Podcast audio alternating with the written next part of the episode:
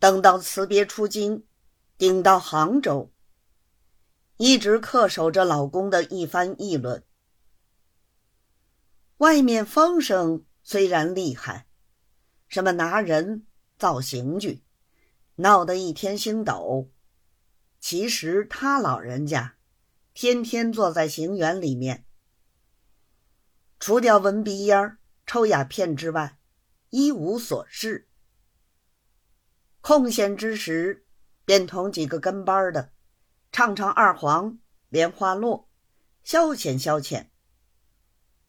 不但提来的人，他一个不审，一个不问；就是调来的案卷，他老人家始终没有瞧过一个字儿，只吩咐交给司员们看。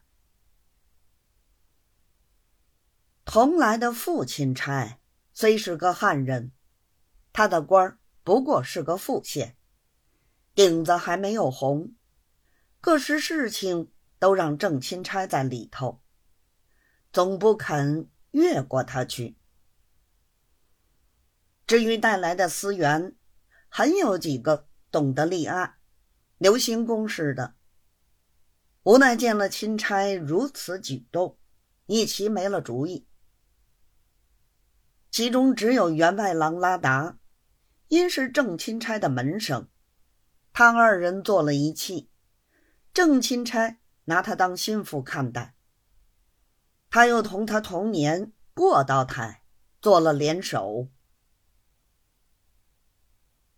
这位过父过道台本是个一榜，上代也很有交情。自从到省以来，足足一十七载。从前几任巡抚看他上代的面子，也很委过他几趟差事。无奈他太无能耐，不是办的不好，就是闹了乱子回来。所以近来七八年，历任巡抚都引以为戒，不敢委他事情，只叫他看看城门，每月支领一百块洋钱的薪水。每逢排期、朔、望，虽然跟了许多私道上院，不过。照例挂号，永无传见之期。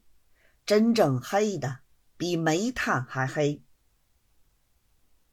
不料天无绝人之路，偏偏本省出了乱子，接二连三被都老爷参上几本，事情闹大了，以致放钦差查办。刚巧是他中举的老师。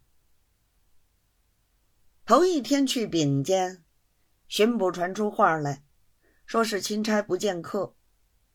起初他还不晓得，老童年拉达同来。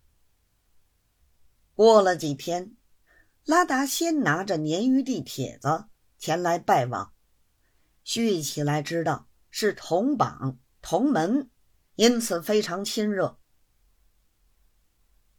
拉达受了钦差的吩咐。有心要过道台做拉马，他二人竟其没有一天不碰头两三次。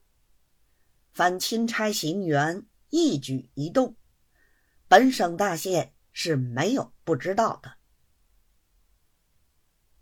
自从他二人要好，一般耳报神早已飞奔的抱到府台跟前儿了。